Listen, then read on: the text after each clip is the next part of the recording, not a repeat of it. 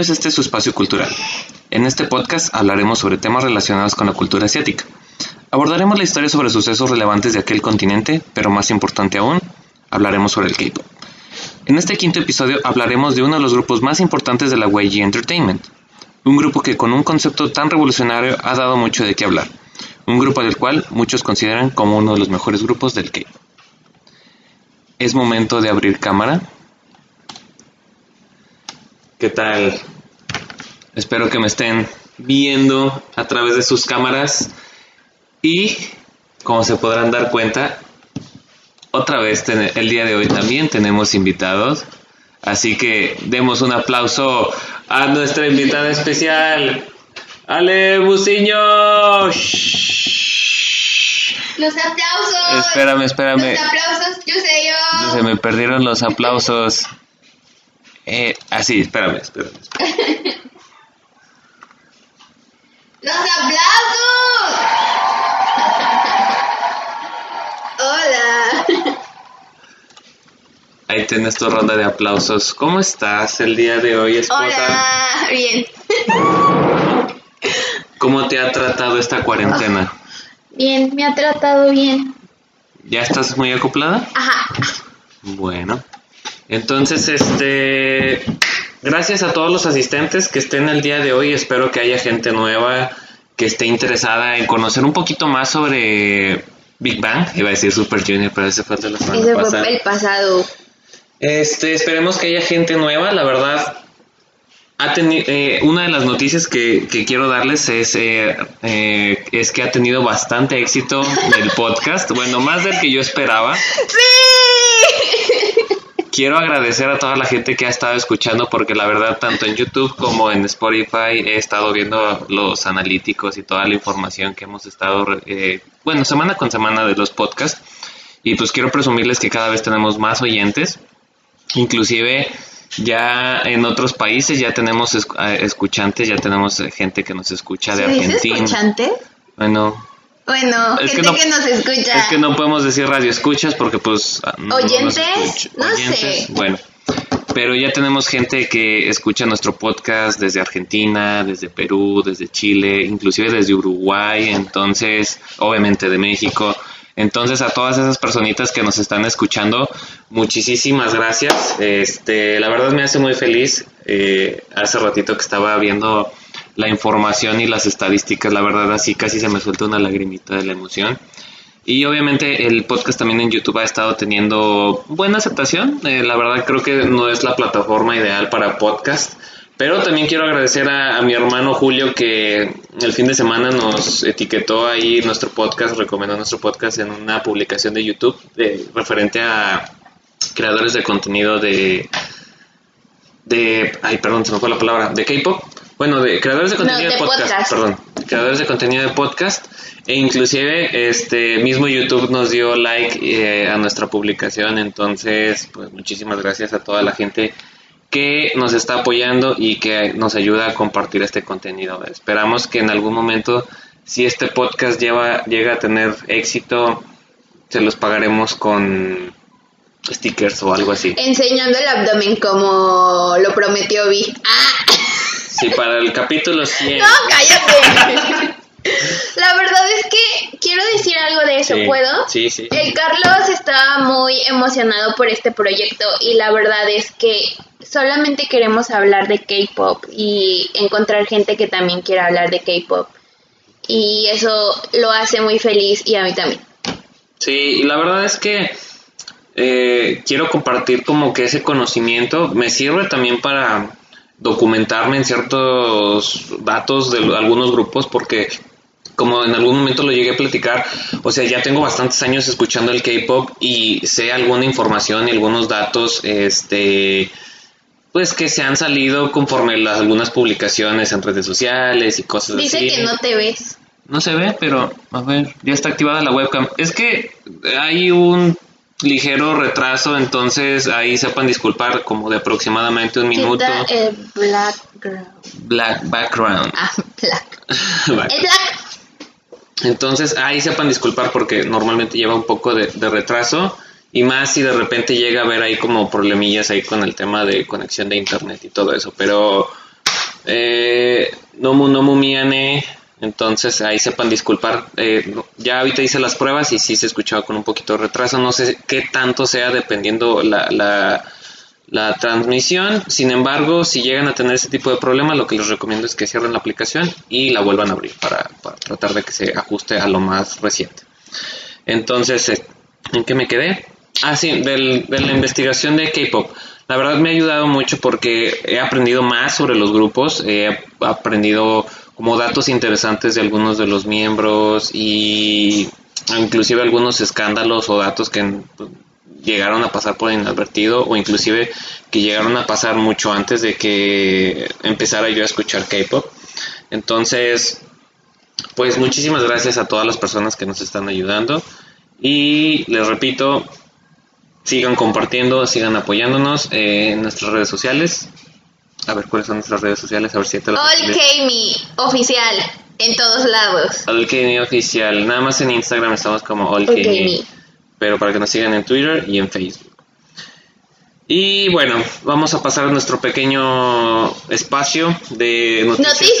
Noticias. Eh, Ay, mira, te ponen, Alejandra, confío en que digas lo que yo no puedo opinar al aire en este episodio tan importante.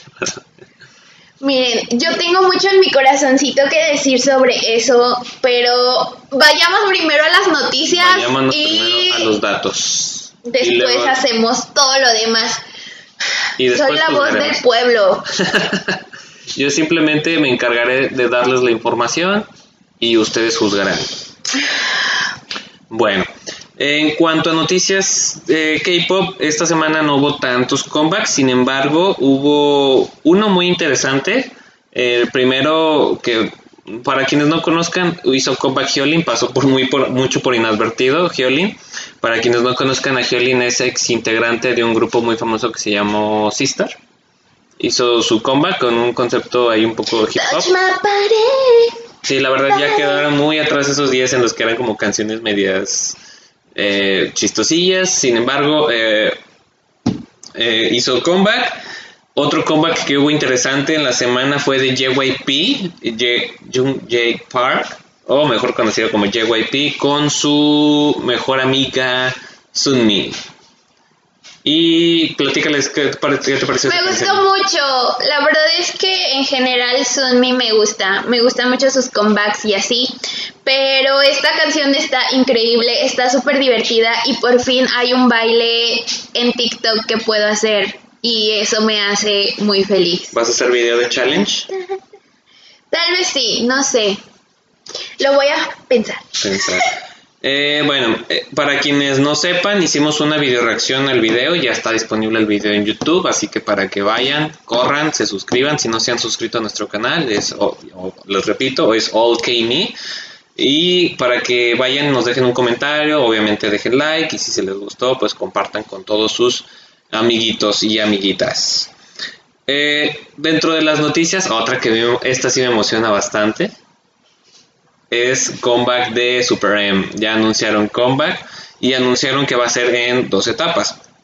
El 14 de este mes van a sacar un single, luego finales de o principios de septiembre sacan otro y luego posteriormente ya sacarán el álbum y van a sacar un álbum completo. Este comeback al igual va a ser completamente enfocado para el mercado americano. Entonces, la verdad estoy muy emocionado, ya estoy compartiéndole ahí a algunas personas mi amor y pasión por Super M, así que digo, creo que sí te ha gustado Super M, ¿no? Sí, sí me gusta Super M y de hecho el fin de semana pasado vimos otra vez el concierto que tuvieron online, ese concierto lo compró el Carlos el otro día y lo volvimos a ver y la verdad es que quiero decir que una de mis canciones favoritas y una de mis canciones que me está dando fuerza estas semanas que he estado down es New Heroes de Ten. Es increíble esa canción, se la recomiendo mucho, es una letra súper bonita.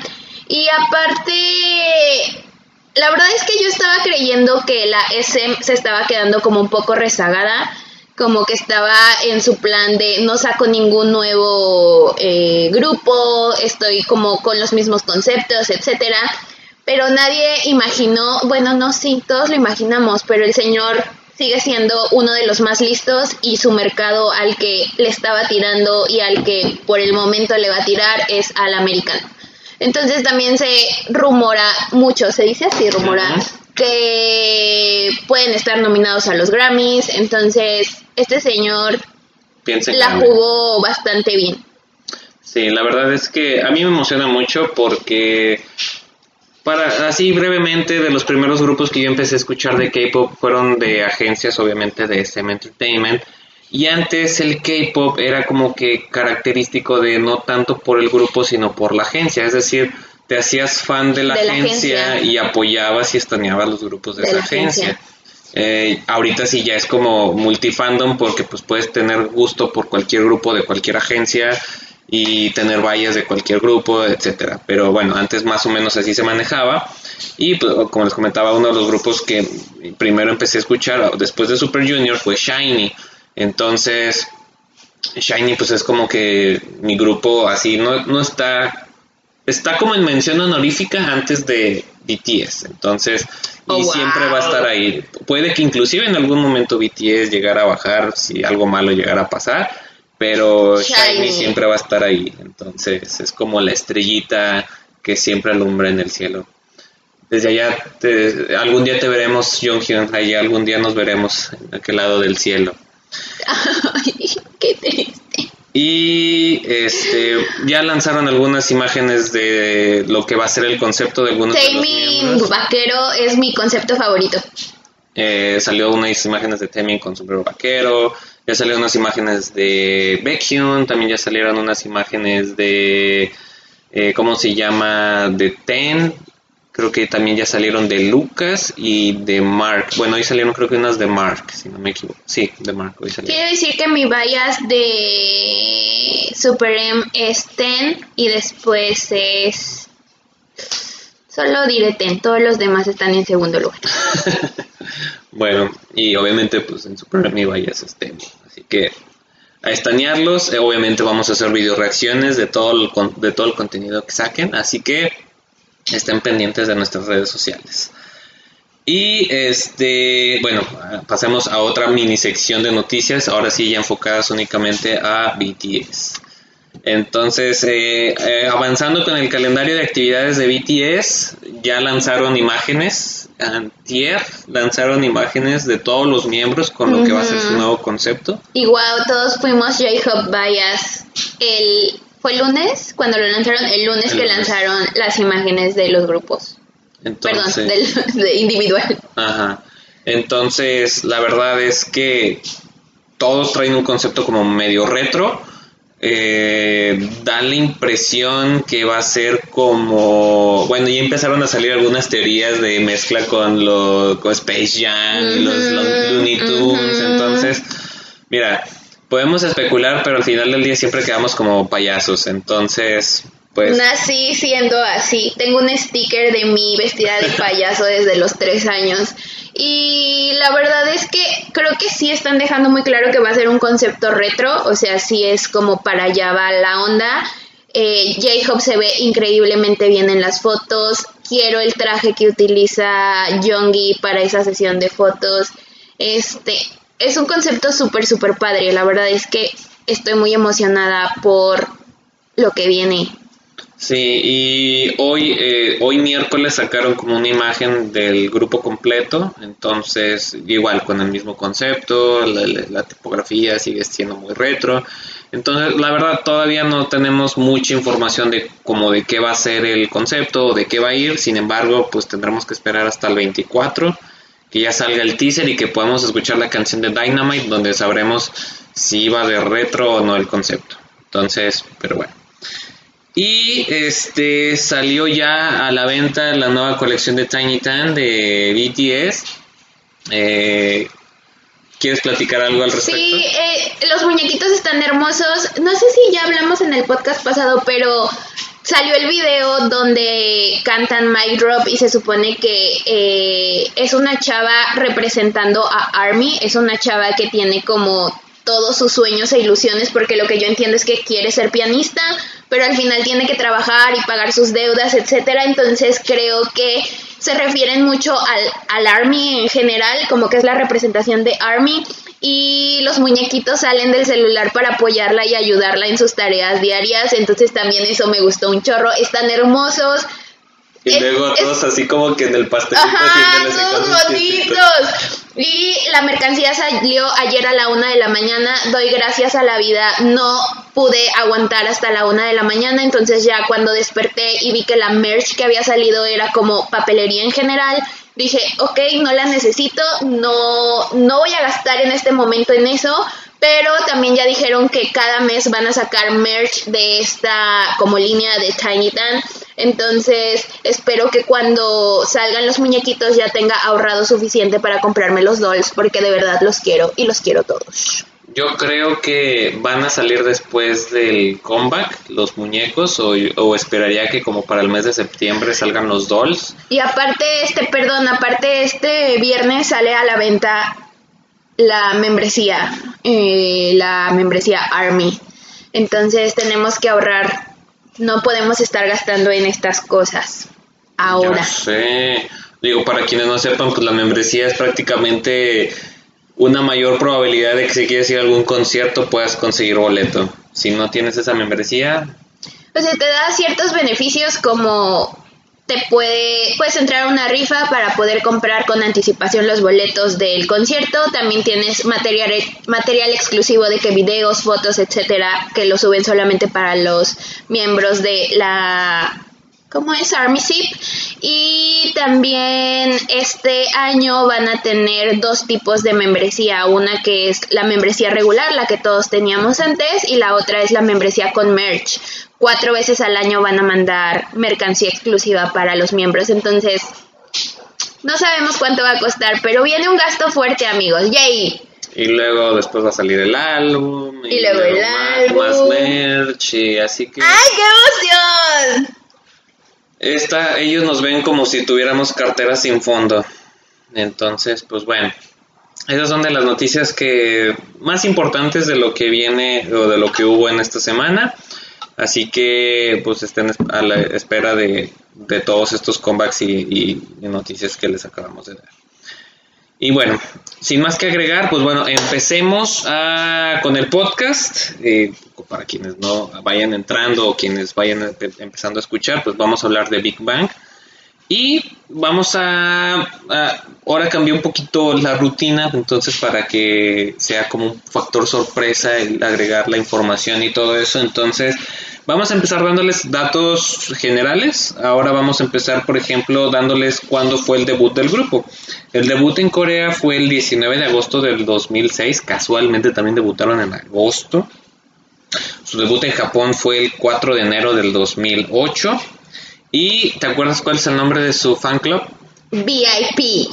Por sus siglas, Very Important P. Entonces, pues básicamente ellos le pusieron así al nombre porque pues para Big Bang sus fans son la gente más, importante. Entonces, por eso es que sí le ponen. Y la verdad es que la lightstick estaba muy bonita. Está padre. Estaba muy padre, tiene como una coronita así amarilla, muy, muy chida. Y bueno, entonces eso es como que lo principal del grupo. Ahora bien, vamos a hacer la misma dinámica que la semana pasada. Te voy a mostrar una imagen y quiero que me menciones si te acuerdas de los integrantes. Aquí está.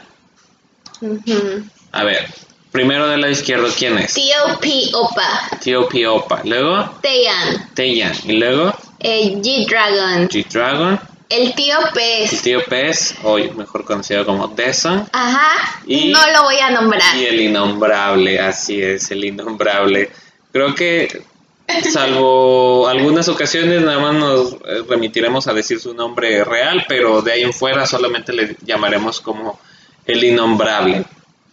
Ahorita ya se darán cuenta por qué. ¿Por qué? ¿Por qué? Llegaremos a ese punto. Llegaremos a ese punto para quienes no conozcan sobre Big Bang. Antes de empezar, pues digo, personalmente Big Bang siento que es un grupo muy controversial desde antes de que hubieran todo este tipo de escándalos, no solo por su música, sino por su concepto, por los integrantes y sobre todo por la agencia de la que vienen o de donde son ahorita actualmente algunos integrantes. No seguía al pie del cañón o tan así como que de, fondo a Big Bang, sin embargo era un grupo que sabía o siempre estaba al pendiente de los comebacks y sabía qué canciones y la verdad siempre te entregaban canciones con muy buen contenido musical. Entonces, vamos a empezar hablando de los integrantes, eh, tal cual así como los tenemos en, ese orden de, de la imagen que les acabo de mostrar.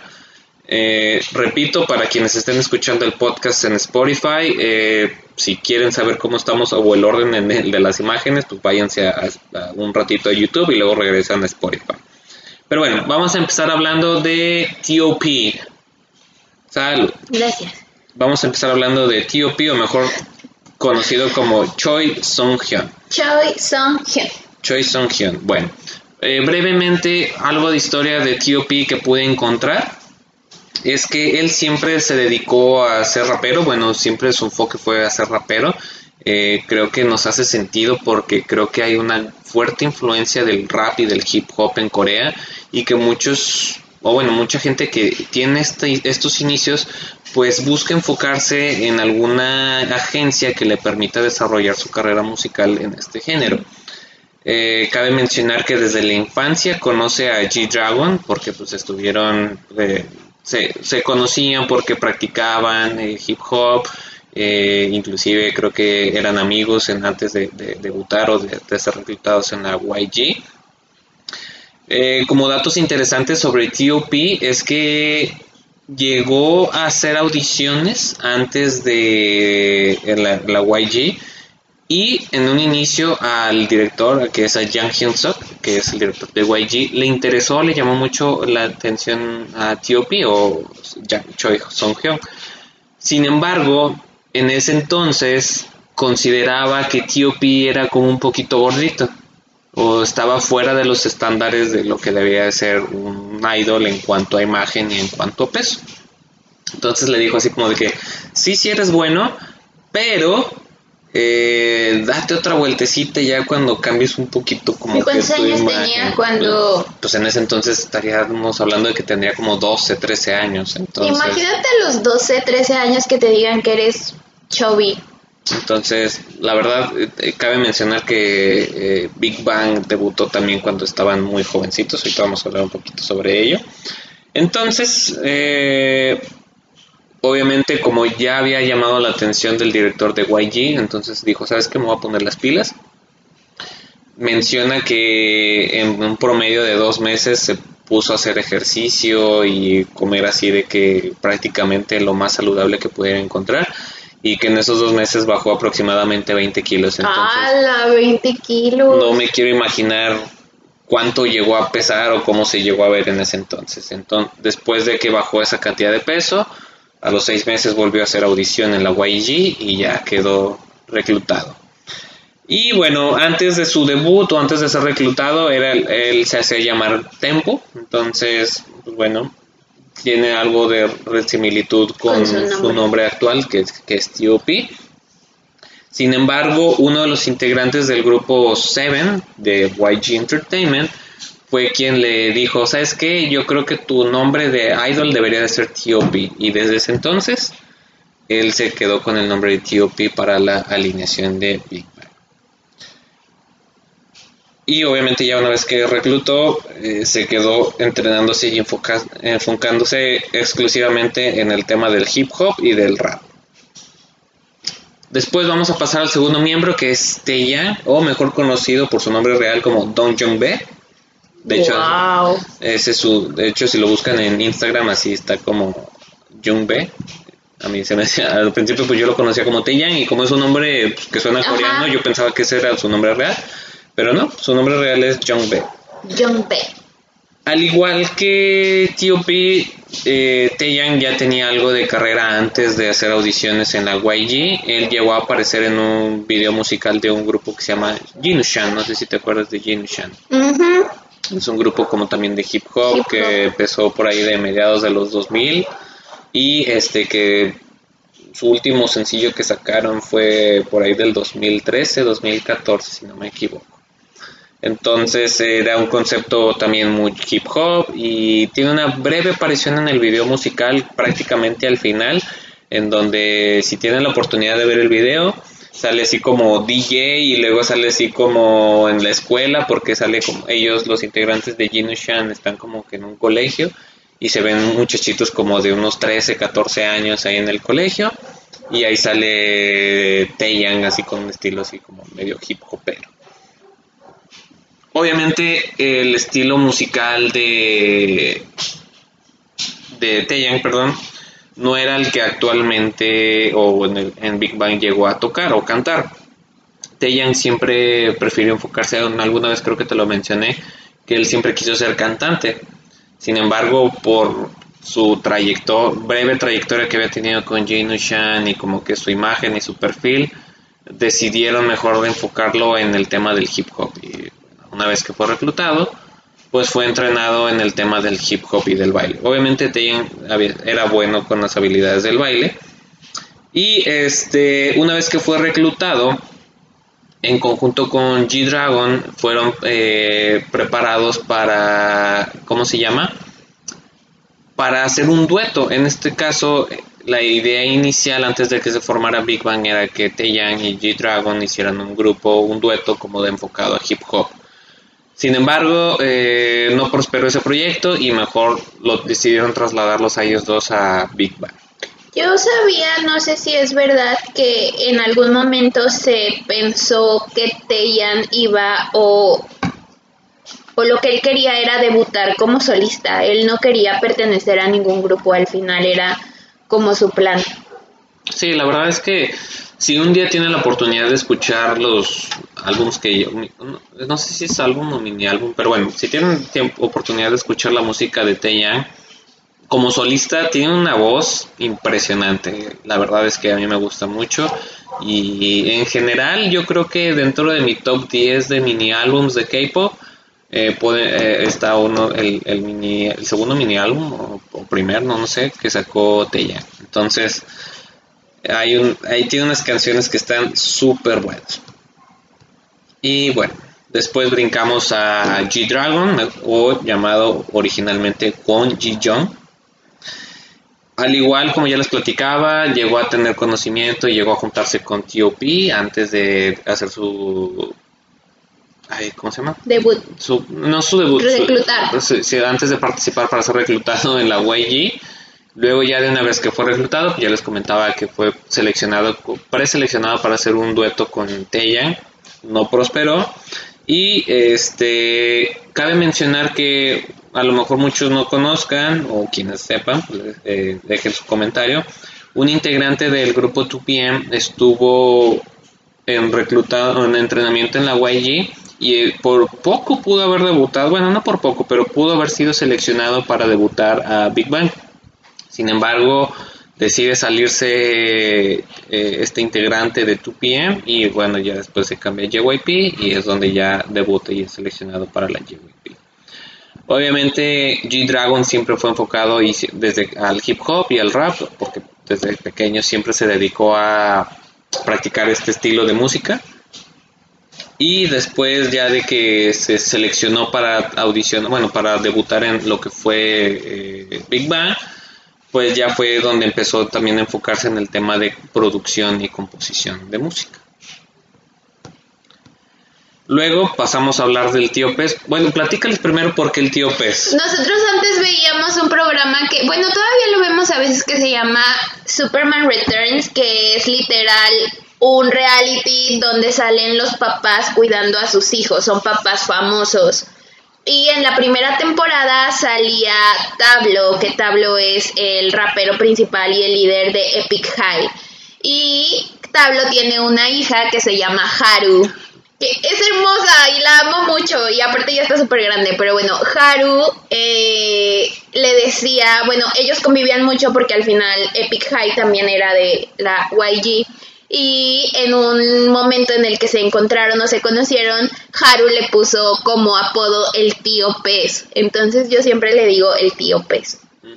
La verdad es que, bueno, al menos en ese entonces, en ese programa, pues era muy bueno con Haru, era eh, lo, la cargaba, la llevaba así al... Y Haru estaba enamorada de G-Dragon. Era de de- todos ellos, al único que le decía opa era G-Dragon, a todos los demás les decía tíos. a tíos y está bien, bien bonito porque se apenaba cuando veía a G-Dragon y no le quería hablar y luego al principio como que quería llorar porque no quería acercársele, pero después ya, ya agarra confianza y ya, eh, ya se encariña un poquito ya más con ellos.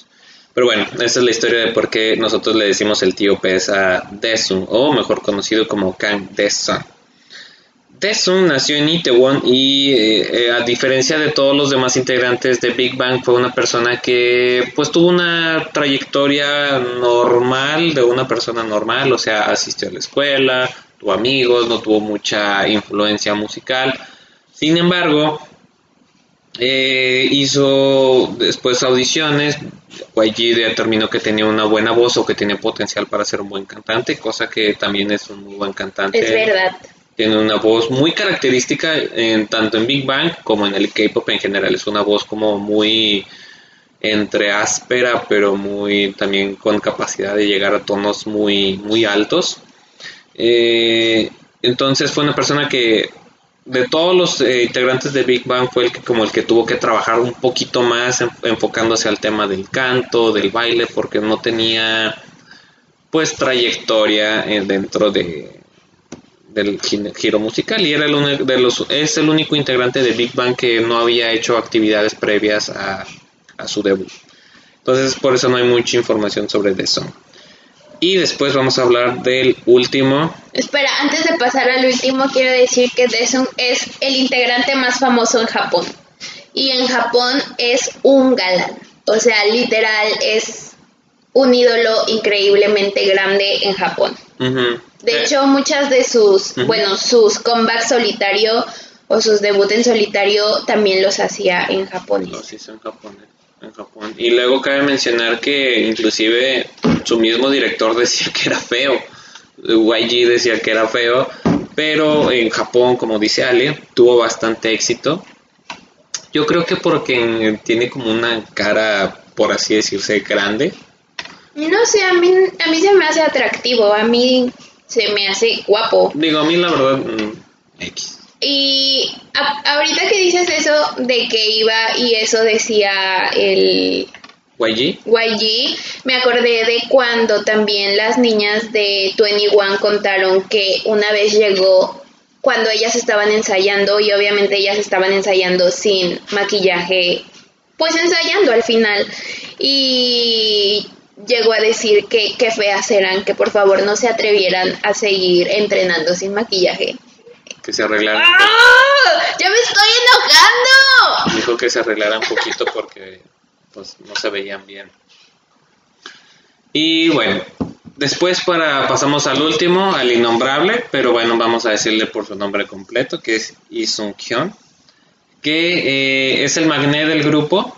Entonces ya tenemos, ya mencionamos a dos raperos, a dos cantantes, bueno, tres raperos por así decirse y dos. y- Es que al final Taeyan es como rapero cantante, o sea, puede jugar en y bailarín, o sea, puede De hecho, hacer todo. De hecho, realmente en Big Bang era de los pocos integrantes que pues bailaba y bailaba bien, ¿no? porque real, fuera de eso, ahorita vamos a mencionar un poquito sobre Sungri eh, o el innombrable. Taeyang y Sungri eran los únicos integrantes que tenían habilidades para el baile o que realmente les gustaba hacer el baile. G-Dragon se movía bien, pero al final pues no es como que, o sea, bailaba como por compromiso. Y Tío Pi, la verdad, había veces que nada más así salía un ratito, hacía su coreografía y luego ya se hacía para atrás y ya no salía bailando. Y creo que YG se caracteriza también un poco por no tener eh, los bailes más difíciles. O sea, en realidad los, los pasos, no estoy diciendo que sean fáciles, pero hay coreografías de otras agencias que son mucho más pesadas y difíciles. YG se, se enfoca en el rap y en hacer música diferente. Así es. Y bueno, eh, Sungri, ah, antes de hacer su audición en la YG, pues ya tenía... Yo estaba haciendo tiempo para no hablar de él, pero miren, ya. Vamos a hablar rápido nada más. eh, antes de hacer su audición en YG tenía experiencia en baile, de hecho inclusive eh, audicionó y hizo participación en un concurso de baile de tributo como a Shinwa, en donde para quienes no conozcan a Shinwa hizo... Son los que cantan originalmente Perfect Men. Ah, bueno, Ese es mi cover favorito de BTS. algún día pondremos y hablaremos sobre ese, sobre ese video. Y bueno, eh, les comentaba de Shinwa, hizo como un pequeño reality en la cual ellos iban a seleccionar gente que tuviera como para Habilidades. decir habilidades y decir, bueno, estos van a ser la segunda generación de Shinwa. Sin embargo, él no prosperó mucho porque a pesar de que era bueno en el baile, no tenía habilidades de canto. Eh, pero bueno, después de eso eh, audicionó en la YG para precisamente enfocarse en el tema del canto.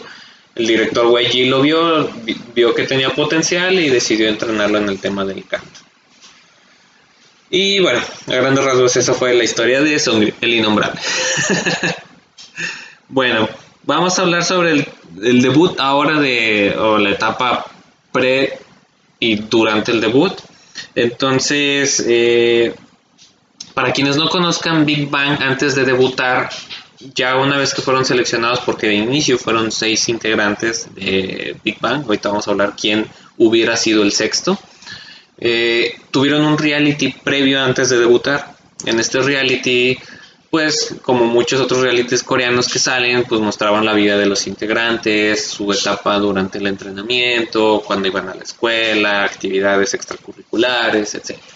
Entonces era como mostrarles al público lo que iba a ser el nuevo grupo de YG y ya empezar a generar expectativa positiva para el grupo para que en el momento en que debutaran la gente ya conociera más sobre los integrantes, ya tuvieron mayor conocimiento de quiénes iban a ser sus integrantes y a lo mejor ya tuvieron un favorito. Cabe mencionar que normalmente cuando un grupo debuta eh, sigue, sigue siendo bajo el método tradicional en donde sale la noticia de que va a salir un grupo, lanzan como un calendario de fechas donde van a estar anunciando la promoción del grupo, salen imágenes de los integrantes, a lo mejor si bien nos va, lanzan clips de cada uno de los integrantes y luego ya sale la canción con el, con el debut, pero no se conoce mucho sobre los integrantes. Entonces ese fue como que el lanzamiento para poder eh, anunciar a Big Bang. Y como les comentaba, eh, el único que no era como que tan conocido a nivel underground era Deson, entonces por eso fue como que a T.O.P., a G-Dragon y a ya más o menos los ubicaban y al Innombrable, entonces por eso es que ya pude- alguna gente pudo ya empezar a generar afinidad con algunos de los integrantes. Y luego, ya después, el sexto integrante que les comentaba es una persona que se llama Jang Hyun Song, ex y miembro de un grupo que se llama Beast, no sé si te acuerdas de ellos. A ver, pónmelo. Beast, bueno, a No, a, ajá, a él, Vamos a poner. para identificar. Porque yo soy visual, a mí pongan mi cara. Jang Hyun Sung. Lo mejor ahorita que te pon- les ponga Ah, las sí, imágenes claro. van a saber quién es. Claro, sí me suena.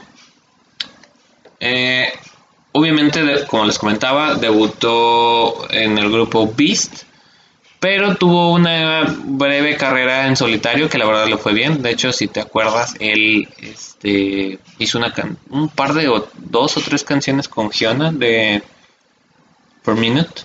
No, no me acuerdo. La de... Ah, sí, ya, sí. Entonces, eh, hicieron esa y la de Troublemaker. Esas dos Troublemaker. Estas fueron las dos canciones que sacó Yang Hyun Soo. Eh, cabe- eh, como les comentaba, pu- él iba a ser el sexto integrante, inclusive salió en este programa, en este reality de Big Bang. Fue un reality como de unos 11 episodios, pero en el episodio, a partir del episodio 10 ya no salió. ¿Y esto por qué? Porque el director YG vio como que no tenía madera todavía o que todavía no estaba tan listo, Listo para para, debutar. debutar.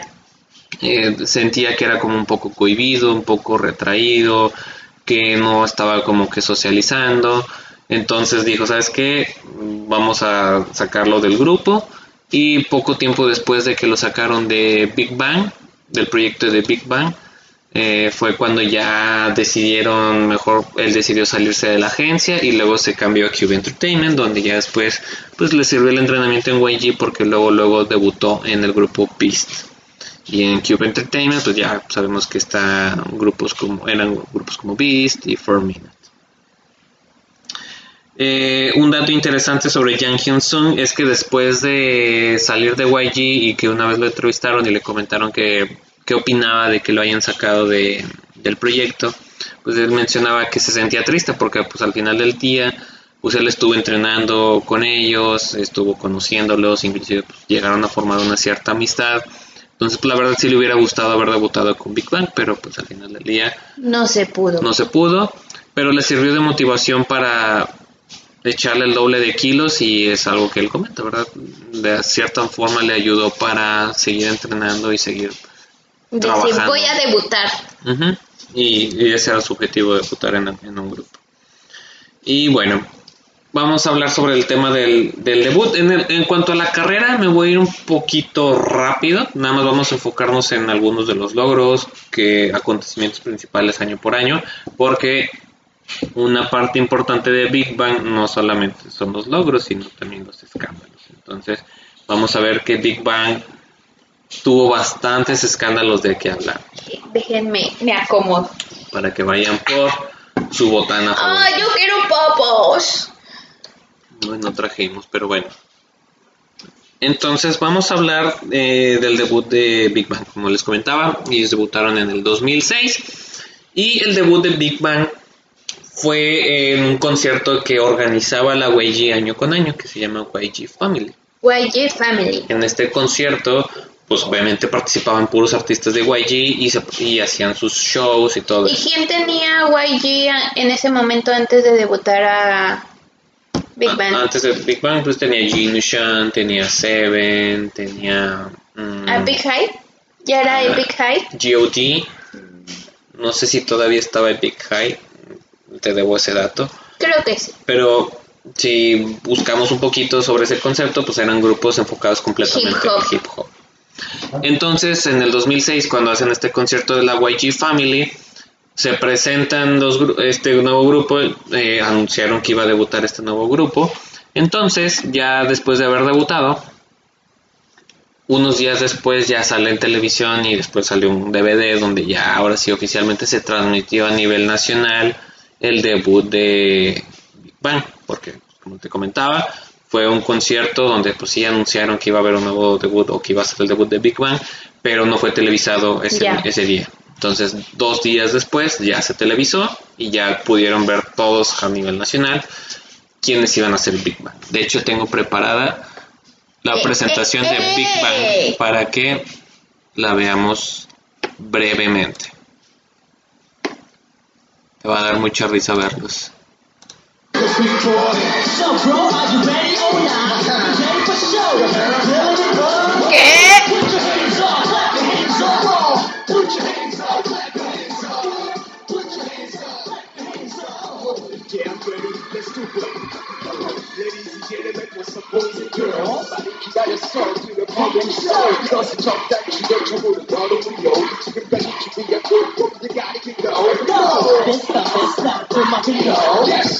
Raro se ven. Se ven súper pequeños. ¿Quién es ese tío P?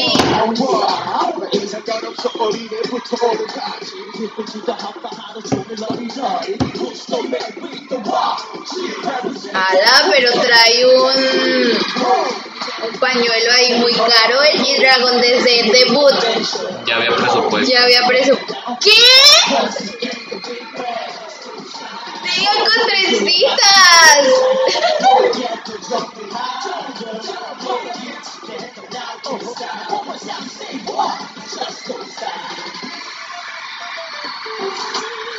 ¡Wow! Y ya básicamente ese fue su debut stage, entonces donde cantaron su canción original, bueno, su canción que lleva el mismo nombre de la alineación que se llama Big Bang. Eh, entonces, como les platicaba, hicieron su debut ahí en esa presentación, tuvieron bastante aceptación y cabe mencionar que fue en el Olympic Gymnastics Arena, que es una arena muy conocida en Corea porque es como que una arena donde pues, grupos importantes llegan a hacer sus presentaciones. Pero Big Bang no se presentó como que en el espacio principal, se presentó en, ¿cómo se llama? Ahorita les digo, eh, como que en una pequeña área de, de, entrenamiento que se utilizaba dentro de la arena de los Juegos Olímpicos.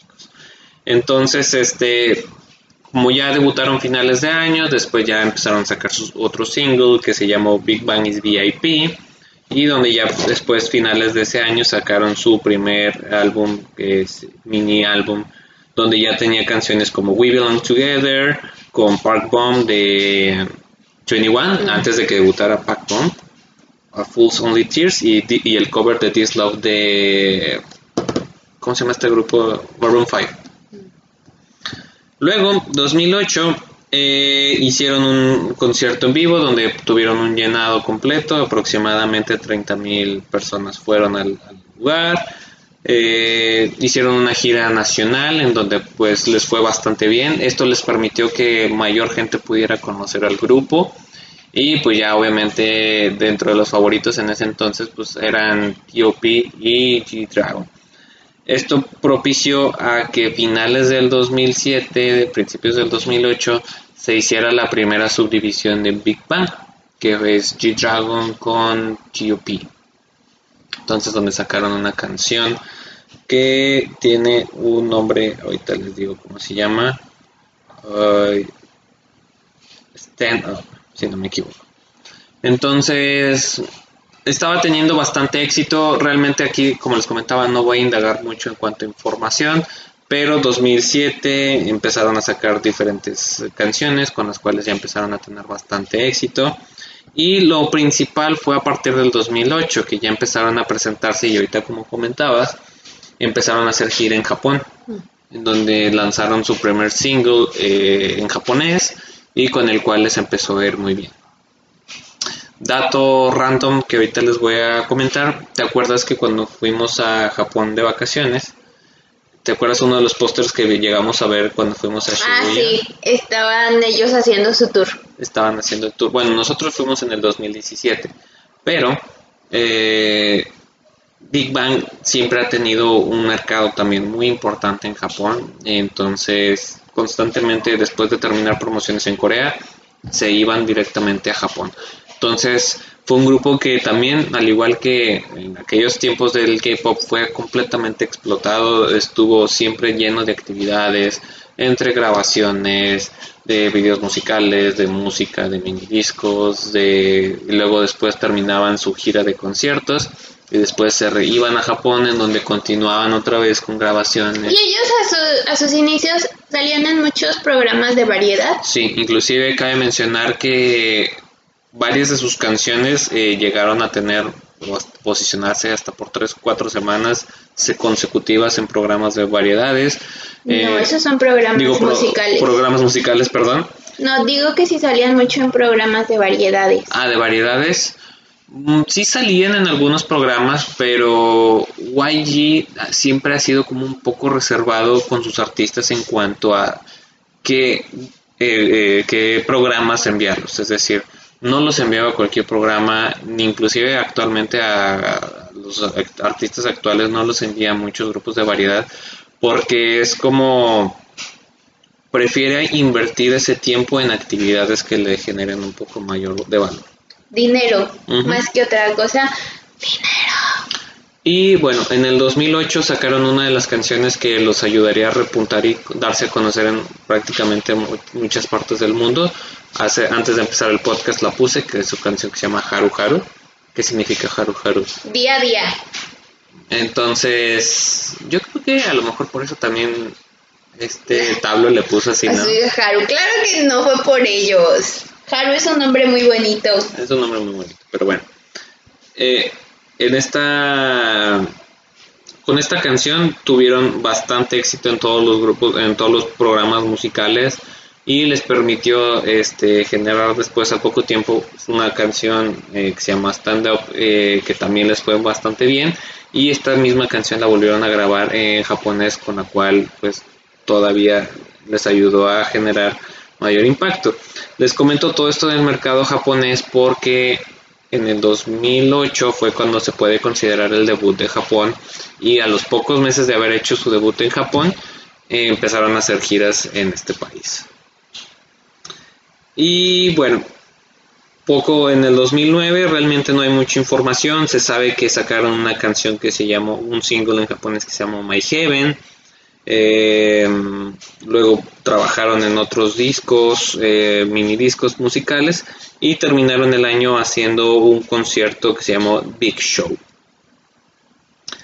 Después, en el 2010, fue cuando ya empezaron otra vez a hacer como más actividades de promoción y grabaron una canción muy particular con, ya para ese entonces ya había debutado 21. Lali, lali, lali, pop, lali, lali, lali, pop. Entonces, en ese entonces LG era como que la marca más importante de teléfonos celulares en Corea y obviamente pues, en, gran, en otras partes del mundo estaba teniendo bastante impacto. Entonces grabaron esa canción que se llama Lollipop en conjunto con 21 para darle promoción a ese teléfono que precisamente se llamó así esa versión, Lollipop. Lollipop. Era un versión, un teléfono de esos como de tipo carpeta que se abre y se cierra así, hacia, de, de abajo hacia arriba. Y tenía una pantallita así en la, cuando cerrabas el teléfono tenía una pantallita como de, como de LEDs que se alumbraban y tenían unos, unos colorcitos muy, muy padres, muy chidos. Eh, salió un single de G-Dragon con TOP, que esta uh, división se llama Big Bang GD-TOP, que se llamó High High. Esta canción, inclusive esta canción fue en algunas cadenas televisivas eh, censurada. censurada. Antes era muy común que llegara a pasar esto, porque luego si por alguna razón los videos musicales se pasaban un poquito de la raya en cuanto a que mostraran o mucha fiesta, mucho alcohol o muchas cosas así como de seducción o cosas que fomentaran el que la gente Seducción. Cosas que fomentaran el que la gente pudiera como que salirse de control, entonces eran muy comúnmente censuradas. Y sí, esta canción en algunos lugares fue censurada. Luego, 2011, eh, se termina la gira de su Big Show 2011 sacan un disco con sus canciones Love Song y Stupid Liar, que también tuvieron bastante éxito. Eh, fueron nominados en los MTV EMA, que en este caso los MTV EMA son los Euro European Music Awards, que son los, eh, los, premiaciones de MTV en Europa. Tuvieron una nominación. Tengo una duda. Uh -huh. Tengo una duda. Sí. ¿Fue el primer grupo de K-pop en estar nominado a premios fuera de Asia? Así es, fue el primer grupo nominado en MTV. Dato interesante. Y, y ganó esta premiación, eh, ganó la premiación de mejor acto mundial y estuvo nominado, bueno, estuvo en discusión, en competencia con artistas como Britney Spears, eh, Restart, Lena y otros grupos. ¿En qué año fue eso? En el 2011. Y este y en su speech eh, que al haber ganado, pues felicitaron a, o agradecieron mucho a sus VIPs. 2011, y luego ya viene 2012, que fue el, el, año donde ya ahora sí yo ya les empecé a prestar atención y donde ya los empecé a escuchar por una canción muy característica que déjenme si las pongo porque a mí me gusta mucho. Lali, lali, lali, papá. Tápate los ojos para que no veas. No puedo ver qué canción es. Es que la tele está de este lado. No veas, tápate no, los ojos. No, no estoy viendo, hombre. Te voy a poner el ah, audio y no ya. puedo ver ahí tampoco. Okay. No. Por eso te digo que te tapes ya, los ojos. Ya, los tapé. ¿Ya? Ya. ¡Wow! Y la la la.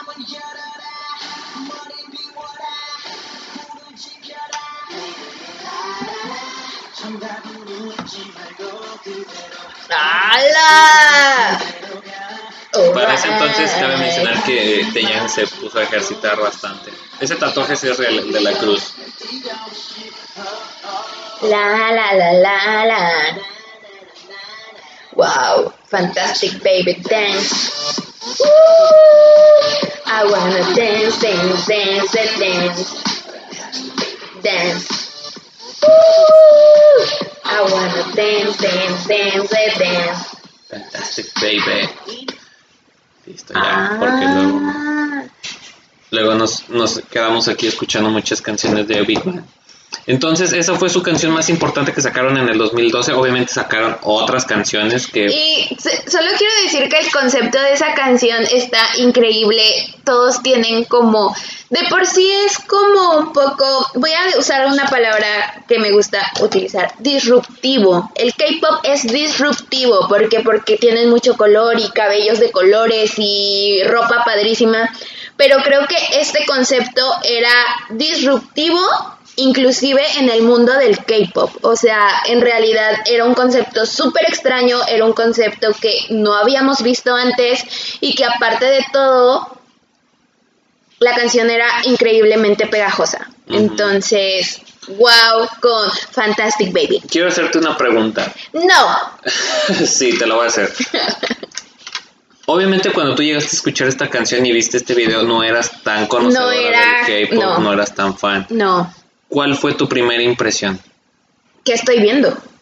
¿Qué es esto y por qué utilizan esas cosas en su cabello y por qué se maquillan y por qué... Porque en ese momento yo no conocía el K-pop, o sea, lo había escuchado, pero no era ni seguidora ni absolutamente nada. Ya había visto algunos videos, pero como les digo, este video es el video. Entonces, al final para mí fue como, ¿qué estoy viendo? Y lo primero que yo hice fue, no, no, esto no es para mí. Pero es otra cosa que también es un podcast que luego vamos a hacer. eh, el K-pop abre mentes, amigos. Entonces, ya lo veo después y digo, wow, es un video increíblemente bueno. Y, Y, creo que, poder, o sea, si este video lo borraras de la mente de todo el mundo en el 2012 y lo metieras actualmente, tendría es perfecto. O sea, es lo que el otro día estábamos platicando el fin de semana o el lunes, no me acuerdo, que decíamos que es un concepto o es un grupo que está súper adelantado a su época. O sea, estos vatos van mil años luz de nosotros, de verdad. Si lo pones actualmente este video, va a causar el mismo impacto que causó en ese momento. Sí, o sea, creo que mis primeras impresiones cuando yo vi ese video, porque ya conocía un poquito del K-pop, ya escuchaba algo eh, de música. Sí, para mí fue algo muy como demasiada saturación de cosas, o sea, era como el cabello, las cosas así que tiene Kiji Dragon con su cabello acá súper rojo, naranja, Y aparte todo en un mundo posapocalíptico. post-apocalíptico. Yo decía así como que, o sea, mi mente trataba de hallarle sentido a lo que estaba viendo, pero creo que esa es la clave. No tienes que hallarle sentido, solo tienes que disfrutarlo. Disfrutarlo. Y cuando disfrutas la canción y no le prestas o no juzgas lo que estás viendo, es cuando como que wow, puedes llegar a otro nivel de apreciación del K-pop. Entonces, sí, la verdad es que esa canción para mí fue fue muy muy disruptiva como Y la verdad es que G-Dragon siempre tiene Ay, siempre luce. un look increíble, o sea, siempre tiene algo que resalta y es como su personalidad también. O sea, el vato es galán, es talentoso, produce canciones, o sea, tiene carisma, Estilo. tiene estilo, o sea, y como que tiene esa personalidad media que se, G-Dragon, Sarah G. que se como que siempre está perdido en el espacio porque está pensando en algo, entonces la verdad es que G-Dragon, G-Dragon Opa. y bueno, ese mismo año sal- salió ese disco que se llamó Alive, que pues trajo bastantes canciones que ya para, para mí, de en adelante, pues yo ya empecé a conocer o empecé a escuchar un poquito más.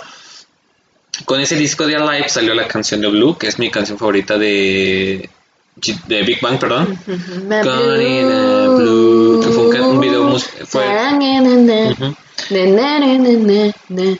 Y luego también salió otra canción que se llama Bad Boy, también de mis favoritas de Big Bang. No sé si te acuerdas del video musical que están, eh, tanto el video de Blue como el de Bad Boy fueron grabados en, Nueva, York. Entonces, está muy chido porque como que el concepto es que están como que en el Bronx y luego así como que caminando debajo de las estaciones del metro y tratando de, ligarse a una chica. Entonces, la verdad, el, video está, son canciones tranquilas, son canciones no tan animadas o, tan visuales como Fantastic Baby, pero la verdad para mí son de mis favoritas de Big Bang y son canciones que aún sigo escuchando. Y este Cabe mencionar que la canción de Fantastic Baby ha sido tan exitosa que durante los Mnet Awards del 2012, 2013 y 2014 fue tocada y cantada por Big Bang y ahorita vamos a ver un pedazo de mis presentaciones favoritas de los Mnet.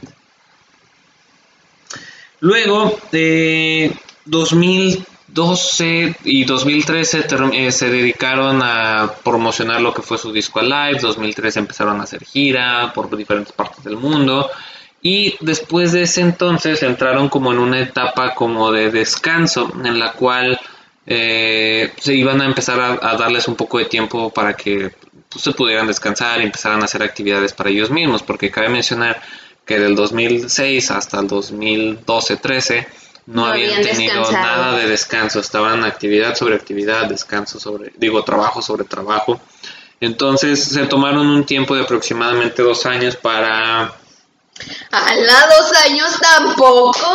No, mentira, tres años. No, hombre. Casi tres años para hacer su siguiente comeback. y ahí, y ahí todo se fue fue el tiempo libre. Fue el tiempo libre. No, y ahorita vamos a ver que no tanto fue el tiempo libre, pero bueno dentro de lo que eh, siguieron haciendo, en el 2014 salió una división de Big Bang que se llamó GD y Taeyang.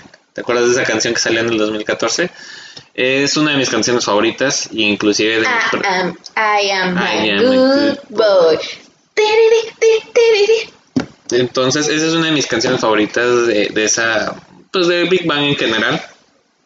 La coreografía está súper padre, la canción está súper chida. Diría la Monse, ah, igualito. igualito. Eh, y la presentación en vivo de esos Semnet está no, hombre, una chulada. La verdad, si la pueden ver. Hay todo. Hay hip hop, baile, producción, piel. ¡Wow! 10 de 10. 10 de 10.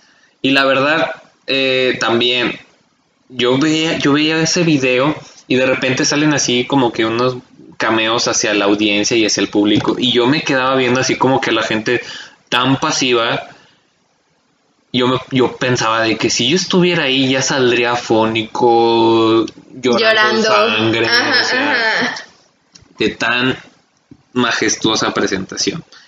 Pero bueno eso fue prácticamente lo que hicieron en el 2014. Eh, Sungri en ese entonces pues hizo algunos doramas también. El tío Pez creo que cantó algunas canciones para algunos doramas también. Entonces fue... Y el tío Pez hizo, ahorita como comentabas también, hizo su debut, en, solista en Japón. Entonces le fue bastante bien. 2015, por ahí mediados de marzo, principios de abril, empiezan a anunciar que Big Bang iba a hacer un comeback. Y este, conforme empezaron a pasar a los meses, dieron la noticia de que el álbum se iba a llamar Made, en las cuales iba a estar subdividido, bueno, iba a estar divididos en cuatro conceptos, o bueno, en cuatro mini discos, o singles, mejor dicho, singles, en cuatro singles. El single M, el single A, el single D y el single E. Entonces, en la canción, en la serie M, salieron dos canciones un poquito raras. Bueno, yo la verdad veníamos de Fantastic Baby y Good Boy, canciones muy animadas y todo eso. Y su primer comeback que fue en mayo fueron dos singles lanzados al mismo tiempo, uno que se llamó Loser. Loser, what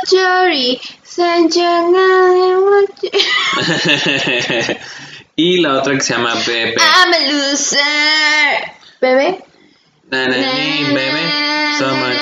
Bebé. Uy, ese video me encanta. Ese video es mi favorito de Big Bang. no, no, no fomentamos el uso de sustancias que sean adictivas, sin embargo, si lo llegas a estar haciendo mientras ves ese video musical, pues yo creo que podría explotar tu mente. Luego, para junio sale la segunda que fue la serie A, que en esta A trajo dos canciones que fueron así, rompieron el internet con esas dos canciones. La primera fue We Like to Party. Iba a cantar We Like to Party. No, esa es de, esa es de su competencia mujer, pero este We Like to Party. We Like to Party. Yeah, yeah, yeah, yeah. We like the party. Y aparte también el video está padre porque salen ellos como en hoteles y en carretera y como muy libres. Ay, quiero decir algo. Mi sueño siempre ha sido hacer un road trip, poner esa canción y sacar mi manita por la ventana y hacerle así. y su segunda canción de, de, la serie A fue esta joyita.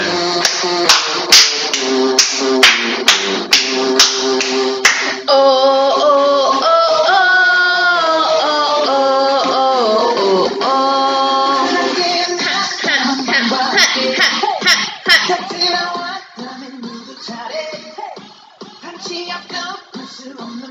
Tío Pi, vaquero es la onda. Tío Pi, vaquero.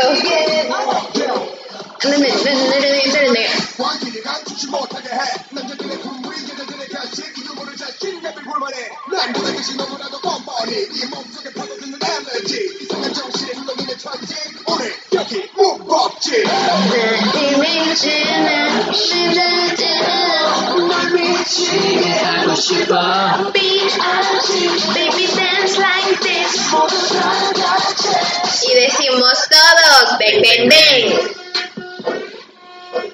Ven, ven, ven. Ven, ven, ven.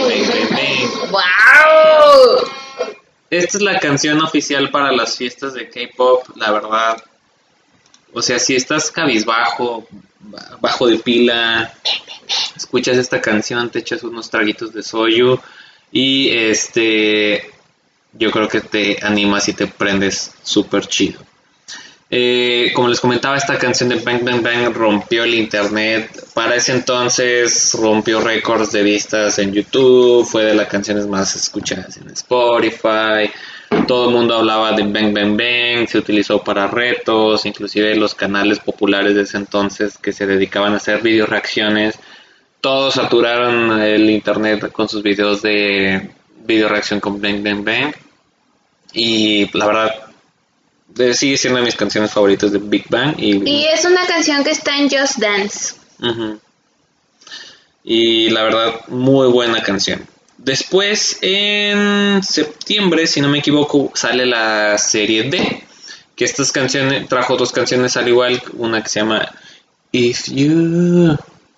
If You. Una canción tranquila, melosa, muy un poco romántica, pero muy buena rolita. Y otra que se llama Sober. Ala. Esta es una canción que la verdad no fue tan... O sea, está rara igual, no, me, no, no es de mis favoritas, pero el video musical está muy chido. ¡Hala! ¡Sí me gusta! Vamos a poner la imagen de lo que estamos viendo. Mí la verdad no me encantó mucho.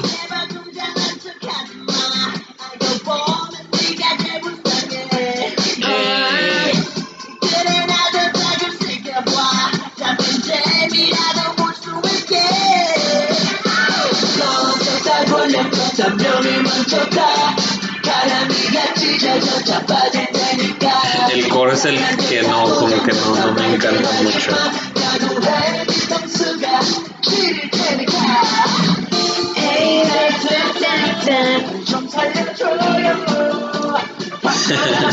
Ahorita muchos dirían apropiación cultural. muchos dirían eso con las trencitas de Tegan. Sí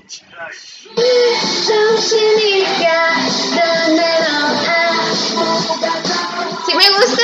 ¿Por qué no te gusta esa canción? Aparte, tipo la fotografía está bien chida. Me gustan mucho esos videos que tienen esos colores. La verdad, no es una canción que sea de mis favoritas de Big Bang, o sea, está padre, o sea, el video sí está muy divertido, muy loco, pero no es de mis favoritas de Big Bang.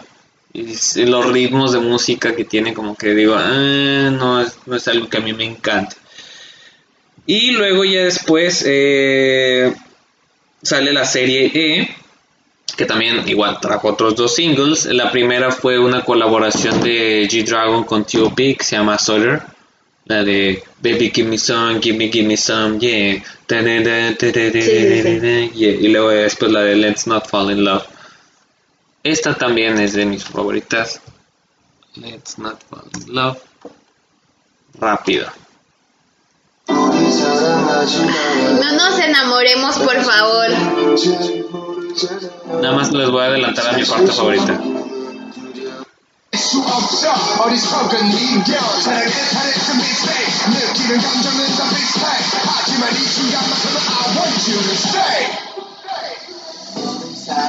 Y allí Dragon con su cabello naranja. Es galán el vato.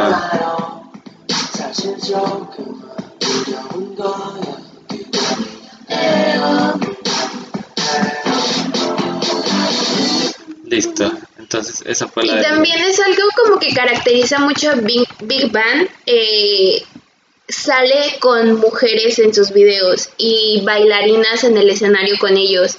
Y si nosotros vemos lo que pasa con otros grupos masculinos, es muy raro que hagan este tipo como de interacción con mujeres. Entonces también siempre como siendo diferentes.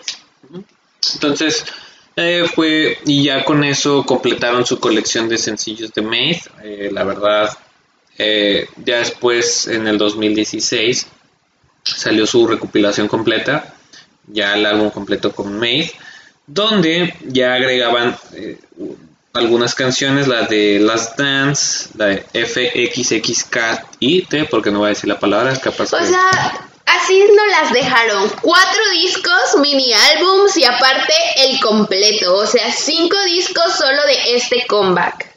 Y cabe mencionar que prácticamente fue un año la promoción del comeback, porque desde Ay, qué bonito, los TQM mucho hasta diciembre del siguiente año fue lo que la duración de, este comeback. Obviamente después de que salió la serie completa de Maze fue cuando empezaron a hacer gira y volvieron a hacer presentaciones y al siguiente año ya salió el álbum completo donde ya sacaron otras canciones que complementaron el disco, un disco como de unas 10, 12 canciones aproximadamente. Y luego ya después terminaron ahí su, sus promociones en el 2016, principios del 2017 y luego ya después en el 2018 este, iba a entrar al servicio militar Deson y Sungri. Eh, pero antes de que entrara al servicio militar Sungri sacó un álbum como solista, pero no hablaremos mucho de ello. Y después, eh, el 13 de marzo del 2018, Deson entró al ejército. Y bueno, esto es a grandes rasgos la carrera musical de Big Bang. Ahora sí vamos a pasar. Antes de pasar a los escándalos que son muchos, solo quiero decir que Big Bang fue una de las bandas que abrió el camino al K-Pop a nivel mundial. Y si no fuera por ellos, creo que no se hubiera abierto la puerta a todo lo que ahora estamos viviendo los K-Popers. Así que estamos muy agradecidos de haber conocido a Big Bang y de que hayan hecho tan buena música. Gracias. Gracias y confirmo por dos. Entonces, bueno, vamos a pasar al tema de los escándalos. Como te comentaba, hubieron varios detalles antes de del incidente principal que fue con Songri o el innombrable. Pero antes de empezar a hablar de los escándalos, quiero dejar este comentario y va a complementar y creo que nos va a hacer sentido un poquito ya cuando platiquemos de todos los escándalos. Creo que YG como empresa pudo haber sido lo mejor en cuanto a compañía, inclusive en esa era de 2014-2015, YG fue más grande que SM Entertainment. Eh, sí, la verdad fue algo muy grande, pero su mayor defecto fue el descuidar a sus artistas, el no tener un control y darles una disciplina sobre lo que tenían que hacer y cómo debían ser idols. Creo que a diferencia de, de los idols actualmente es que se les siembra el concepto de cómo es un idol y cómo debe de ser un idol. Entonces, digo, digo, al final del día siempre hay que ver a los grupos. A ver, todos saben, ya. Todos sabemos que YG es una empresa mala, es una empresa que administra mal a sus artistas. Y al final, dentro de esa mala administración, pues hubo muchas cosas que sus artistas empezaron a hacer. Y más, yo no estoy tan de acuerdo en es que no los controlaba o no los hacía, es más, ten la confianza con la empresa de que vas a tener una buena carrera y tú como artista te sientes bien y no tienes que buscar como otras cosas, o al menos eso es lo que yo veo. Y lo sigue haciendo, o sea, ya me enojé, perdón, pero lo sigue haciendo y lo seguimos viendo con Blackpink ahora. Entonces, todos sabemos esa empresa que es. Ya, lo dije. Entonces, bueno, esperemos que ahora con Blackpink, con sus comebacks y el debut de Treasure, pueda la compañía girar hacia otro enfoque. Pero bueno, empecemos. 2007. Las canciones de Lies y Heartbreaker que habían sacado Big Bang eh, fueron acusadas de, ser plagiadas. En este caso, un DJ japonés que se llama Free Tempo acusó que una de sus canciones había sido, la de Lies, había sido como tipo plagiada, pero ya después llegaron a un arreglo en el cual, pues obviamente, el artista o este DJ japonés mencionó que, ok, no, como que yo creo que le dieron una lana o algo así, en el cual, pues el mismo artista dijo, es que no, bueno, o sea, como que sí se tomaron de inspiración, pero no es plagio. Entonces ya después... Sí, llegaron a un acuerdo económico para o sea, al final sí hubo una inspiración en su trabajo que no se le dio el crédito en el momento y fue, ok, lo vamos a arreglar con un acuerdo económico. Luego, la otra canción que les comentaba, la de Heartbreaker de G-Dragon, eh, fue también acusada de plagio por un artista que se llama Florida, Florida, que es un artista más o menos reconocido en Estados Unidos, en el cual también igual el escándalo fue resuelto donde ambas partes platicaron y después inclusive ya después Florida invitó a, a G-Dragon a cantar en esta canción. Y, y, después inclusive hizo un remix de la canción de G-Dragon y la hizo como su propia versión. Luego, eh, como les comentaba hace ratito, en la canción de G-Dragon lanzó, su, G-Dragon lanzó una gira que se llama Shine Light y después en una de las coreografías en el concierto en vivo, eh, varios de los fans o varios de los asistentes notaron o notificaron que los bailes estaban teniendo una connotación sexual y como que no muy apropiada y lo que aumentó un poquito el tema fue que se mencionaba que las chicas eran menores de edad las que estaban bailando en esa coreografía. Después ya arreglaron que no hubo nada, que las chicas estuvieron completamente de acuerdo, que pues fue como consensuado, pero... O sea, era un baile caliente. Sí. Entonces, no lo quería decir de esa forma, pero... Pero sí, era como que estaba teniendo una connotación sexual. Luego, este, G-Dragon en el 2011 este, es acusado de consumir marihuana, Mary Jane, en la cual, este, pues, mencionan que él estuvo en una fiesta en la cual, este, pues, lo vieron que estaba como que medio japizón y todo eso, después le hicieron el antidoping, salió negativo, pero ya después G-Dragon dijo que sí, que sí había fumado ese cigarrillo, pero que se confundió. Que no sabía que, era eso. Él pensaba que era un cigarrillo normal. Tabaco. Y que pues lo agarró y como que dijo, ay, esto está muy mágico y empezó su mente a volar. Pero bueno, muchos quienes conocemos más o menos el K-Pop, pues sabemos que G-Dragon sí le gusta inspirarse, buscar inspiración en productos naturistas. Luego, este, uno, de Deson, eh, en el 2011, este no me acordaba y está un poco fuerte, por así decirse. Resulta que él iba manejando su camioneta en las calles de Corea y donde él estaba pasando, eh, habían accidentado a un, o se había accidentado un motociclista. Estaba tirado el chavo con la motocicleta. Dice que él no vio al motociclista y con su camioneta lo golpeó. Días después este motociclista falleció. Y... Eso no lo sabía, amigos. Y pues bueno, así como tema por arrepentimiento y todo eso, de eso estuvo un año ausente con el grupo. ¿Ese en qué año fue? En el 2011. Entonces, apenas vamos empezando. ¡Wow! Entonces, esto es 2011 apenas.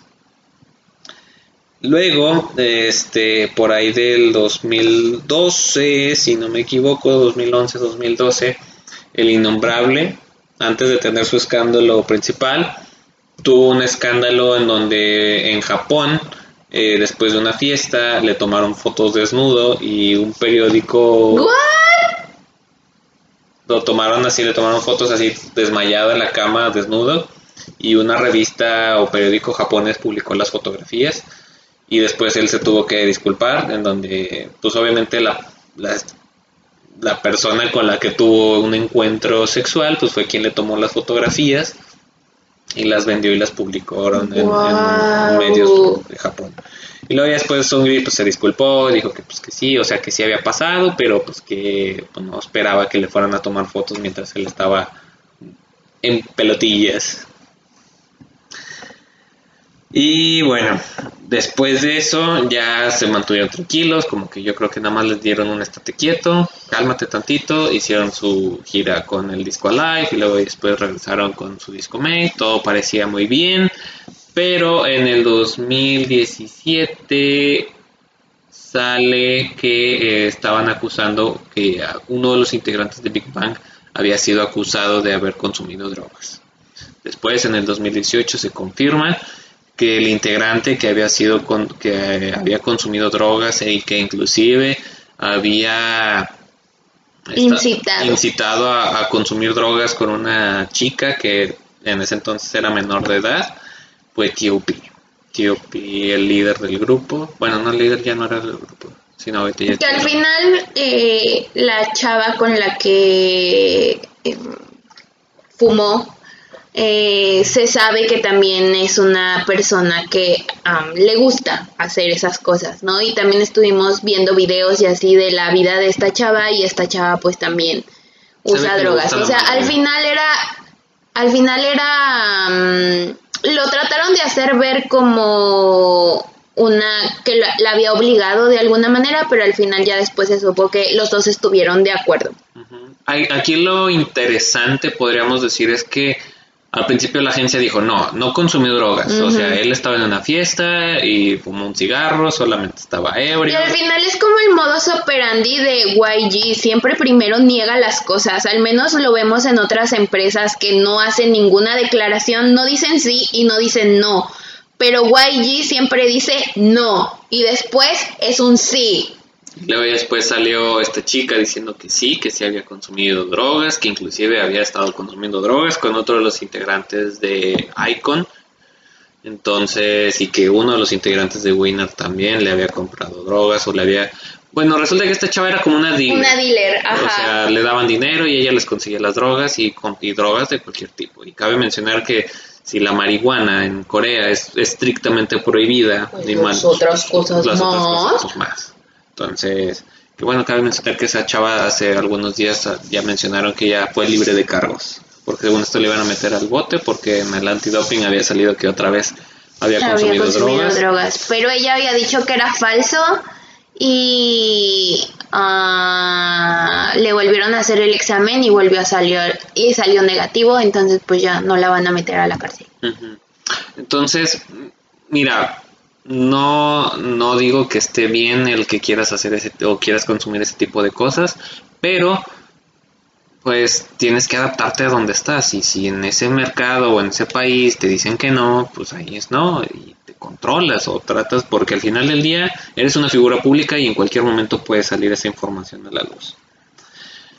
Y pues bueno, después de eso eh, tuvo que hacer declaraciones TOP, donde ya salió que se había hecho el antidoping y que sí salió y que sí había consumido marihuana, pero después dijo, bueno, sí fumé, pero poquito. O sea, y fue porque me dijeron y me consiguieron. no fue por tanto porque yo haya querido. Y ya estaba ebrio y... No sabía lo no que sabía hacía. lo que hacía. Entonces, este, bueno, pues ya salió y luego después de eso lo metieron a que hiciera su servicio militar. Y por último, y el más importante, el de Sungri, que actualmente fue por la razón por la que está denunciado y lo sacaron de la agencia y lo sacaron del grupo. Y fue el que Sungri, yo creo que aquí estuvo súper embarradísimo, aquí super YG, porque primero salió, había salido un reportaje en el cual personas estaban consiguiendo chicas y las llevaban a clubs de entretenimiento, clubs nocturnos, en donde las llevaban como ofrenda a empresarios para que pues hicieran sus cosas indebidas y yo creo que a lo mejor firmar o cerrar un contrato. Después se sabe que hay chats en una aplicación que se llama Telegram. Esta aplicación, para quienes no conozcan, es una aplicación en donde que no deja huellas. no deja rastro de los mensajes que tú estás enviando. Entonces habían chats o grupos especiales en los cuales él como que se encargaba de hacer el conecte de chicas con gente en la cual este pues él les facilitaba a las muchachas. Y esto no nada más fue el hecho de que pues era como si fuera una persona que se dedicaba a conseguir sino que las chicas las chicas llegaban a reportar que pues no solamente pasaba lo que ya se imaginan sino que había abusos por parte de esas personas, hacían cosas y acciones que pues, no estaban bien vistas. Entonces, eso fue como por ahí del 2000, final, 2017, los principios del 2018, y después ya sale a la luz listas de gentes que estuvieron involucradas en 2000, esos. que 2019, ¿no? 2018, empieza, finales del 2018 salen las listas de gente que estuvo en esos chats, en esos grupos, y una de las personas que estuvo involucrada o como principal o líder o cabecilla, como quieran decirle, fue Sungri, que como les platicaba, pues él era el que se encargaba de coordinar esa gente, eh, llevaba a las chicas, se las facilitaba gente, firmaban contratos. Y al final es un poco... Mmm, se apoyaba del hecho de ser famoso, o sea, al final era una persona conocida y un idol, y al final eso es atractivo para cualquier persona, estar cerca de tu idol. Y pues, al final, las chicas caían. Sí, entonces, lo peor todavía fue que igual como en el caso de Ethiopia, YG al principio negó, negó que estuviera pasando, eh, inclusive en algunas audiencias después se supo que YG estaba sobornando policías, que estaba sobornando gente para que eh, dieran declaraciones a favor de YG, de Sungri, pero después se empezó a, se empezó a salir todo el cochinero que estaba pasando y luego ya después se empezaron a incriminar a YG por defender este tipo de actos, por empezar a sobornar gente tanto de gobierno como periodistas y cosas así. Inclusive, bueno, todo esto salió porque eh, quisieron comprar a periodistas que no publicaran este tipo de información y que no dijeran pues, nada en contra de YG. Y bueno, pues acto que pasó en 2019, pues ya cuando ya se le salió todo el la cochinero de la cloaca, pues entonces ya tuvieron que finiquitar el contrato de, de Sungri, sacarlo del grupo y a los días o semanas después se sabe que YG también deja el liderazgo de la empresa. De la empresa y pues obviamente las acciones de YG se fueron al pique. Al, sí, a, y quien está sosteniendo esa empresa es Blackpink y a mis Blackpink apenas les van a dar el comeback. Uh -huh. De hecho, no sé si te acuerdas que cuando fue el reality de, de las chicas en China, hicieron como un tipo casting, como tipo 101. Ah, ajá, donde salía Lisa. Donde salía Lisa como coach. ¿Te acuerdas que habían dos o tres chicas, ¿no? Que eran de la filial de YG, pero en China. Entonces, cuando audicionaron... Sí, claro. Platícales eso. Mm. Cuando audicionaron, ellas podían solo cantar una canción.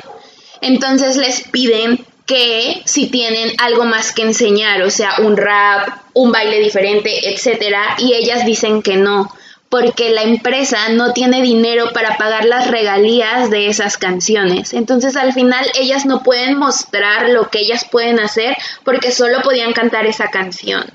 Entonces, ahí te das cuenta que la administración está hecha un desastre y que al final ni siquiera tienen dinero para sus artistas. O sea, si la filial de China se está cayendo, no sabemos cómo está la filial de Corea, pero al final creo que sí tienen como pérdidas bastante grandes y todo recae en una mala administración y en un, pues sí, tratar mal a tus artistas.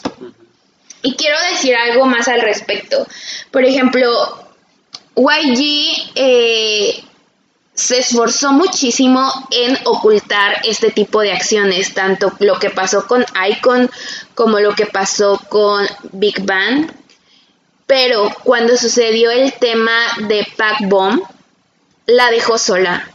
Pac Bomb fue muy criticada porque ella estaba tomando medicamentos que eran medicamentos que no eran aceptados en Corea, eran medicamentos para tranquilizar porque ella tuvo una situación traumática cuando era joven y tomaba ciertos medicamentos para tranquilizar como la parte de sus nervios, poder dormir, etcétera.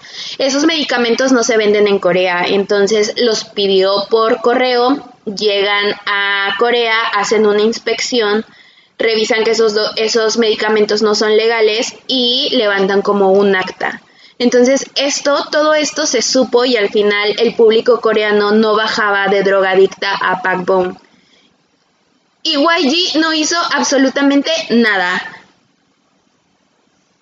O sea, es como soborno personas, soborno funcionarios, mando a otro país a las personas que podrían declarar, porque esa es otra.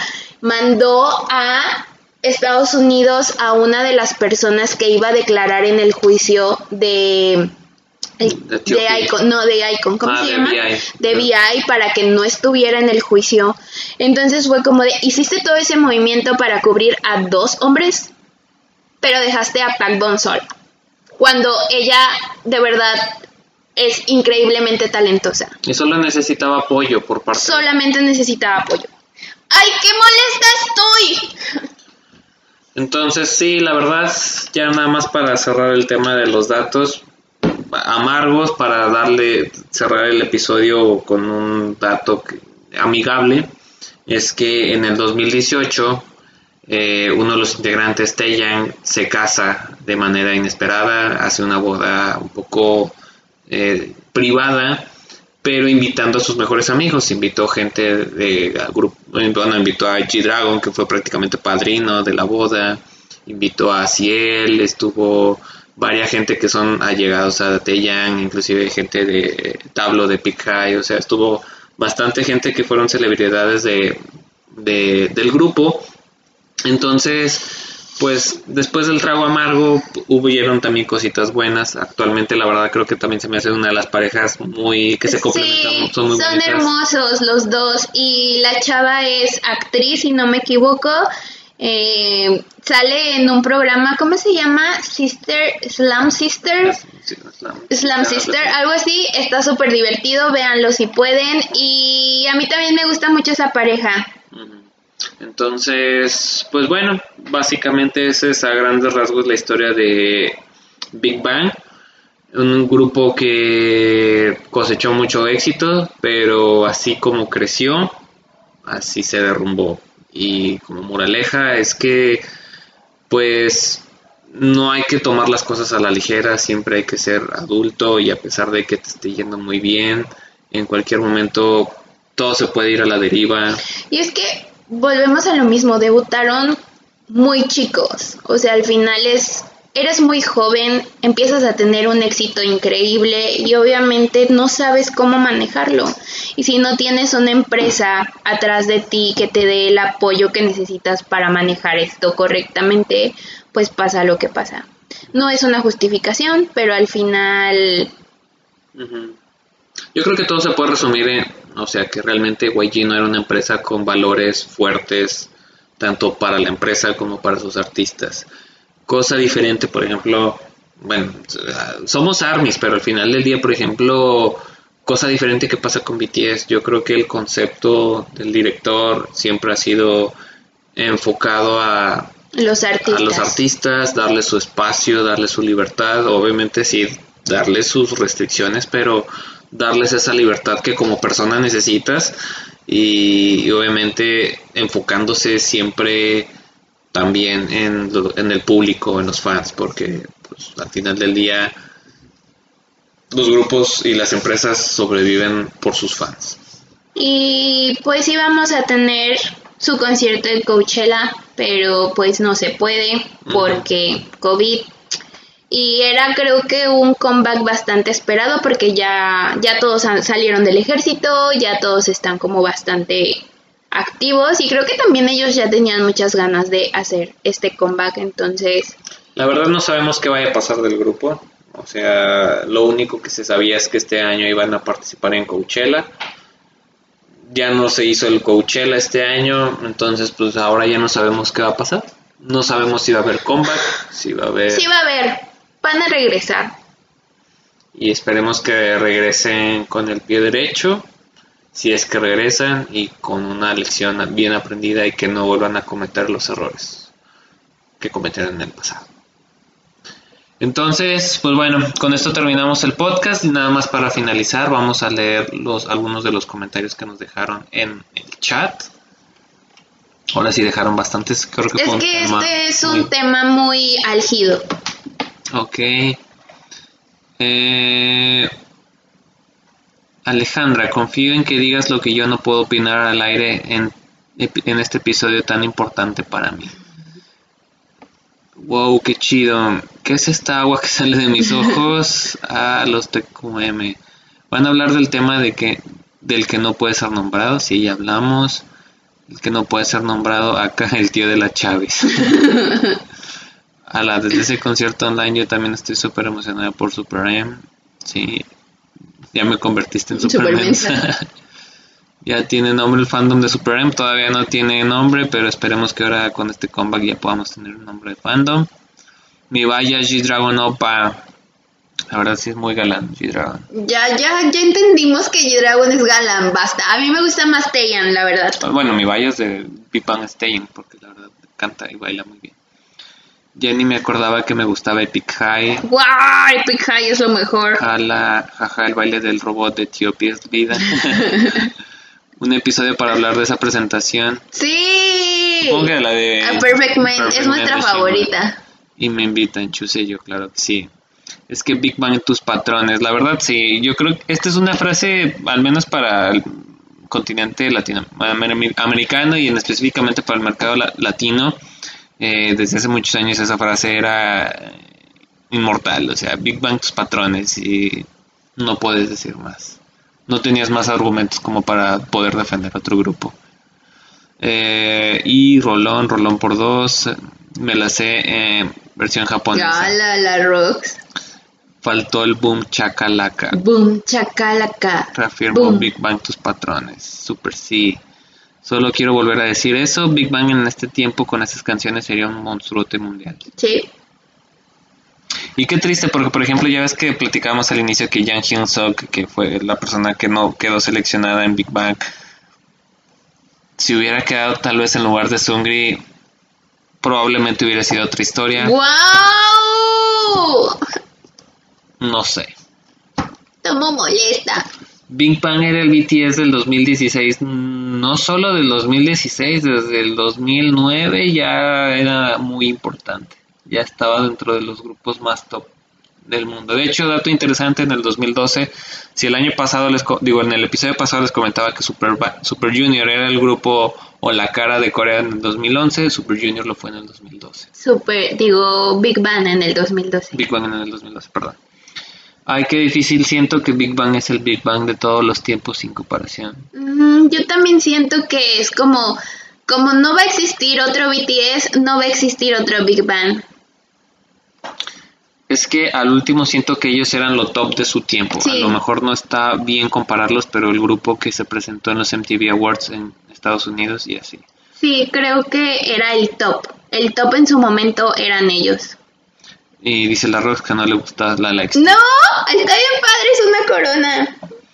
Eh, jaja, igualita es la señora presentación. Ya no la puse, pero igual en la caja de comentarios cuando lo subo en YouTube les dejo el link para que vean esa señora presentación de Good Boy de, I am a good de boy. Con Tella.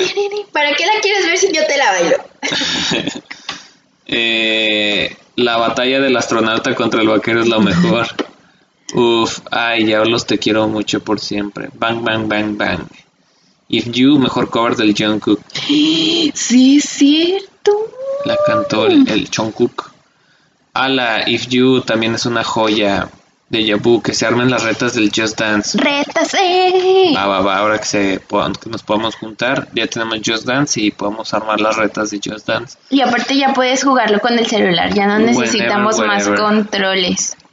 Para escuchar tomando soyo con nuestro micrófono. Uh. Sounds like a plan. A mí me encanta Sober, el G-Dragon brincando en una cama es vida. Con su cabello naranja. G-Dragon, cálmate, ¿qué quieres de nosotros? Llegaron los escándalos. Period. Gracias, Ale. Siento que también los presionan de más Sí. y hasta cierto punto los ignoran. Pero tampoco siento que sea más presión que la que pone SM. Bueno, ahorita ya no, pero antes sí. Y regresando al tema injusto sobre YG, volvemos a lo mismo. O sea, YG puso demasiado enfoque y empeño en sus grupos masculinos, pero por ejemplo 21, Bye. en su punto más grande y de mayor Bye. enfoque, bye, no los apoyó, no, se- no, se- no decidió seguir con, como que con este proyecto. Y cosa que estamos viendo más o menos actualmente con Blackpink. Entonces, es algo que no me gustó. Sí coincido con el punto de la Ale, jajaja, lo te quiero mucho. Ay, pinche hombre, desde ahí ya debimos ver en esos mamás. No leas groserías de la Monse. Este escándalo de TOP me enfurece porque fue algo consensuado. ¿Así se dice? Sí. Ajá. Ala, infantil. Inga, el autocorrector. Chavis approves. Ay, ya me acordé. Qué coraje. Triste. Ay, sí estoy llorando poquito. Esto siempre me frustra. Pero iban a renacer en sus cenizas en. Coachella. Pero no se armó lo del COVID. No se armó por O COVID. sea, yo sí creo que van a renacer pronto. Increíble que la mala administración de una empresa haya hecho popó a tanta gente. Tanta gente. Tanta. Y comeback del año. Esperemos que sí. La verdad es que sí. O sea, independientemente de los escándalos que hubieron, son gente muy talentosa que nos brindaron canciones que son himnos en el K-pop. Himnos. Entonces, pues bueno. ¿Algo más que quieras agregar? No. Bueno, entonces este, Big Bang los TQM. Big Bang los TQM, yo también por dos. Gracias por ser increíbles. Entonces, bueno, con esto terminamos el episodio. Les agradecemos el tiempo brindado. Ya nos fuimos un poquito más de hora y media. Uy. Este, pero bueno, yo pensé que iba a Y ya ser. tengo hambre. Y ya tenemos hambre. Así que bueno, pues muchísimas gracias. Síganos en nuestras redes sociales. En YouTube les estamos poniendo los links a nuestras redes sociales para que vayan y nos sigan. Si el día de mañana espero ya poder subir tanto el episodio tanto en YouTube como en Spotify. Escúchenlos, compártanlos. Estoy muy feliz que ya gente de otras partes del mundo nos escuchen, no nada más nuestros amigos de confianza y de batalla, sino que otra gente les Que está- los TQM, mucho gracias por escucharnos, Sí. amigos, los amamos. nos vamos a tatuar aquí friends todos nada no es cierto bueno tal vez si quieren y todos se animan. Entonces pues muchísimas gracias y nos estamos viendo la semana que entra para el episodio que viene. El tema va a ser sorpresa ya está decidido pero va a ser sorpresa así que va a ser solo les puedo adelantar que va a ser algo padre emotivo y no puedo decir más. Así que para que se vayan preparando. Y si no hay más que decir, nos vemos la siguiente semana. Adiós. Chao.